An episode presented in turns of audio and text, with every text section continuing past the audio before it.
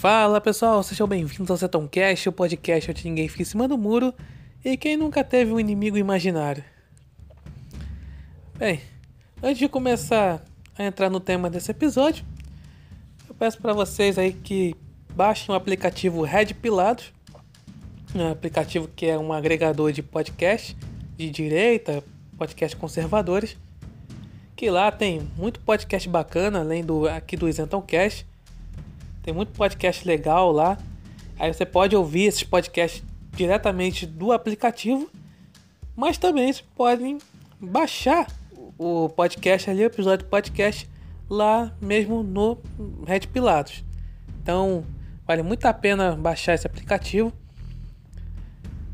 E também siga né, o perfil aí Astronave Sonora, que lá vai, arroba Astronave Sonora, que vai ter lá, sempre tem um, episódio de algum podcast e vai lá colocar lá a notificação, colocar no Twitch lá, lá sobre o episódio lá que saiu de algum podcast. Então, baixem lá esse aplicativo, é o que vale muito a pena. Bem, vamos entrar agora no episódio. Então, o tema desse episódio é sobre inimigos imaginários, né? Porque é um termo que a imprensa usa muito, o esquerdista usa muito, quando o político aí que eles chamam de extrema direita, populista de direita, ele fica falando, a imprensa fala que esse tipo de político ele tem inimigos imaginários. Ah, é, é, fala que é contra o, o comunismo, contra o politicamente correto, contra a ideologia de gênero, contra a perseguição aos cristãos e contra o marxismo cultural. E aí logo aí fala não, isso aí nada disso existe, isso é tudo teoria da conspiração. Então, isso são os inimigos imaginários daquele político tal e tá fazendo isso só para ganhar apoio, que não sei o que, quando na verdade vai impor toda a sua ideologia. Porque, eu, como eu falei no episódio 18, né, que é o, o outro ideológico, o esquerdista, o pessoal da imprensa vai dizer sempre que o outro lá é, é o ideológico, nunca ele próprio.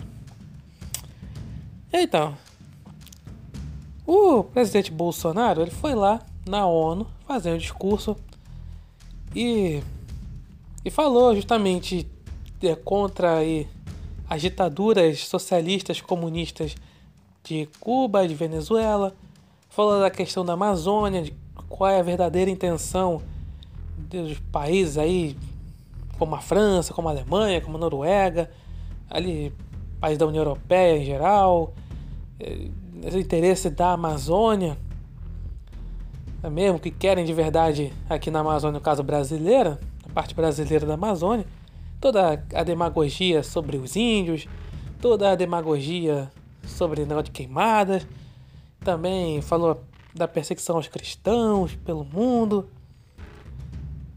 é contra o politicamente correto, aí contra a ideologia de gênero. Então, tudo isso, né, o Bolsonaro falou lá na ONU, falou para o mundo inteiro. Né? E claro que o pessoal da imprensa falou que o Bolsonaro acabou passando uma vergonha internacional, porque ele acabou falando sobre inimigos imaginários e atacou países, atacou governantes. Porque é aquela coisa.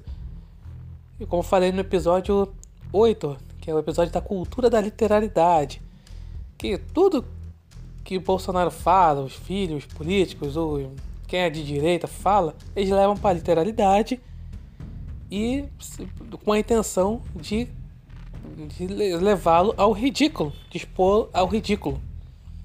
E foi isso, esse foi o tom da, da imprensa. A imprensa falando, ah, isso aí, tudo que o Bolsonaro falou, tudo isso aí é besteira. Nada disso existe. É, é, ele está inventando inimigos imaginários.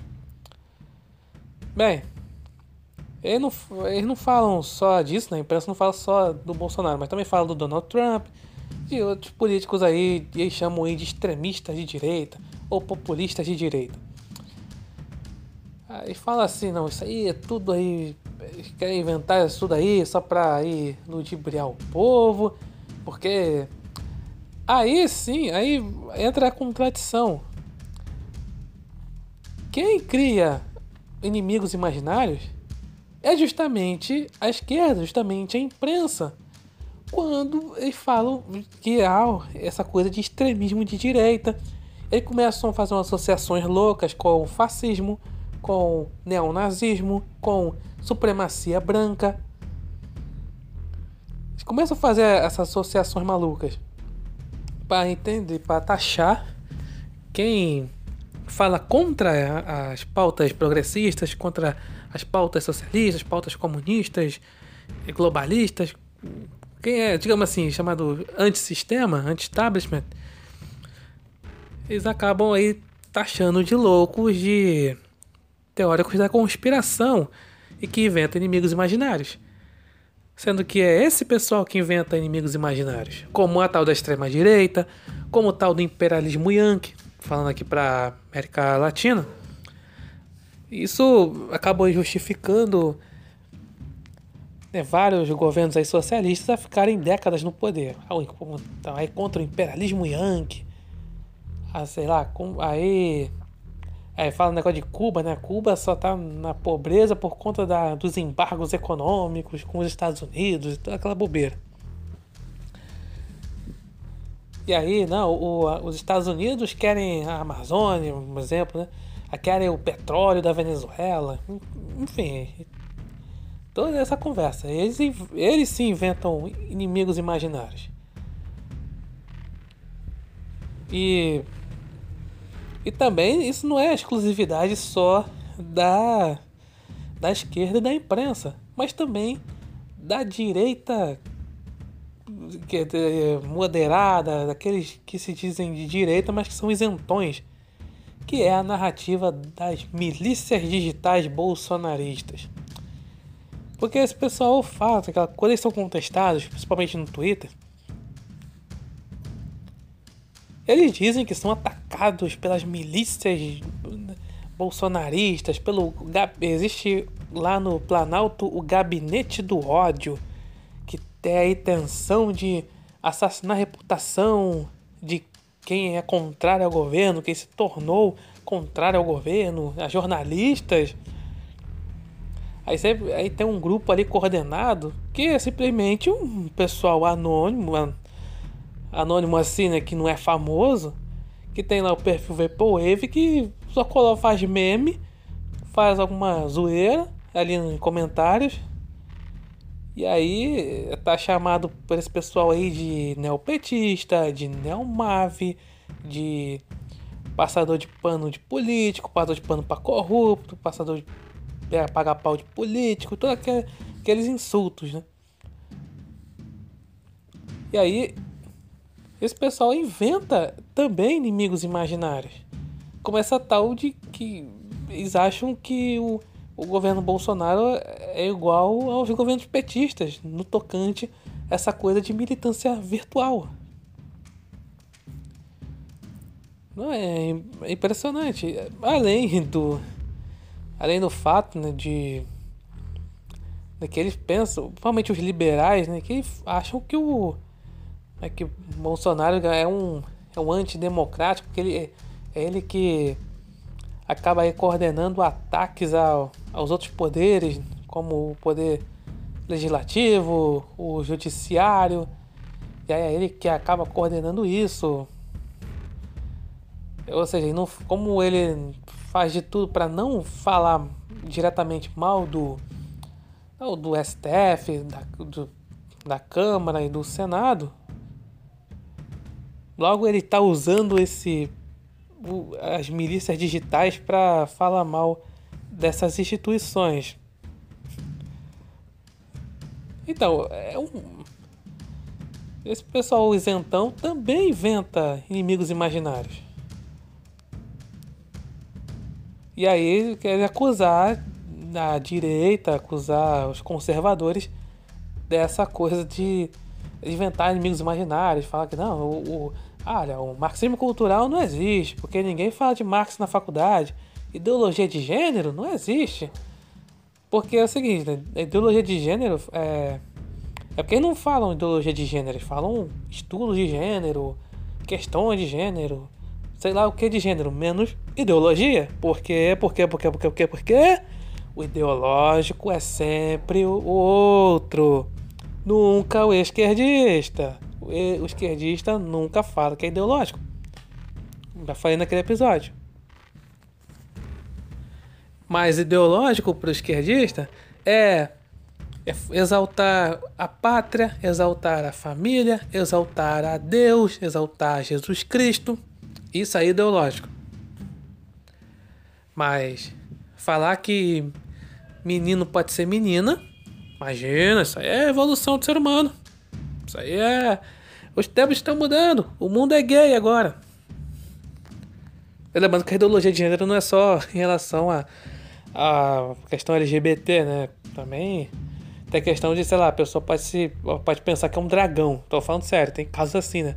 Pessoa que se diz dragão. Ah, eu sou. Ah, o fulano.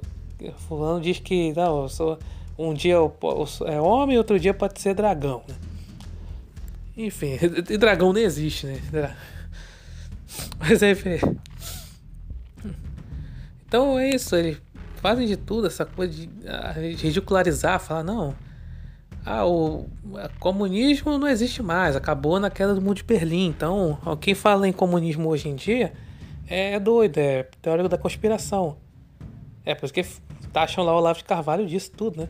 Na questão do Foro de São Paulo, falou, como assim, né? O for a Folha de São Paulo, as coisas não existem. Aí depois provou-se que existe, né? Ah não, isso aí é só uma reunião de, um DCE latino-americano. Não vai sair nada de lá. Aí quando o. Quando começou o governo Bolsonaro, quando o Foro de São Paulo reuniu-se em 2019, reuniu-se, a imprensa falou assim: Olha, é, os bolsonaristas estão atacando, sempre usam esse termo, né? Atacando o Foro de São Paulo. Ou seja, passaram um pano pro Foro de São Paulo. Aliás, não foi só é de hoje isso aí não, tá? Eles passam um pano no Foro de São Paulo desde sua criação. Omitindo a existência do Foro de São Paulo. Dando aquela coisa de que, não, isso aí, é, essa coisa de pátria grande bolivariana, essa coisa de é, de, é, o que o Lula falava, de então, tem que é, é fazer o. Né, digamos assim, continuar o que o acabou no leste europeu. Porque assim, a intenção do Foro de São Paulo, o pessoal acaba é, por ridicularizando, falando, não, o negócio da Ursal, ah, ah, como se fosse. Seria uma tipo União Soviética, tipo, ter uma, essa coisa pátria grande, tá todo ia ser um, a América Latina num país só? Não. Na verdade é o seguinte, ia ser os países, todos os países ali, cada um ia ter sua soberania, bacana, cada um ter seu presidente e tal, mas estariam ali sob ordens de uma de uma organização supranacional, que é o Foro de São Paulo. Foi assim no ali no auge ali no, do lulopetismo, tucanopetismo, na verdade seria como era lá da lá do famoso o Pacto de Varsóvia, né? Da cortina de ferro lá na Europa. É, eram, tinham vários países, como Polônia, Hungria, República Tcheca, Tchecoslováquia, no caso, Tchecoslováquia, é, é, Bulgária, esses lugares, Romênia, esses lugares eles tinham ali seus presidentes, mas todos eles eram regidos pela União Soviética. Mas mesmo assim, a gente acha isso absurdo falar um tipo de coisa de comunismo nos tempos atuais. Aí falando, não, isso é tempo da Guerra Fria, isso é coisa retrógrada, não sei o quê. Aí isso é uma coisa aí já ultrapassada. Né? O, problema é o é o machismo, o problema é o racismo, é a homofobia, é o, fa, é o fascismo, é a islamofobia, enfim, eles inventam cada coisa, né? Falando nisso, é, islamofobia, né? E quando a gente fala em cristofobia, o que acontece é isso, os cristãos são perseguidos, aí falam, não, como assim, cristão perseguido, não. Quem persegue são os cristãos, são os pastores falando mal de, de bandista.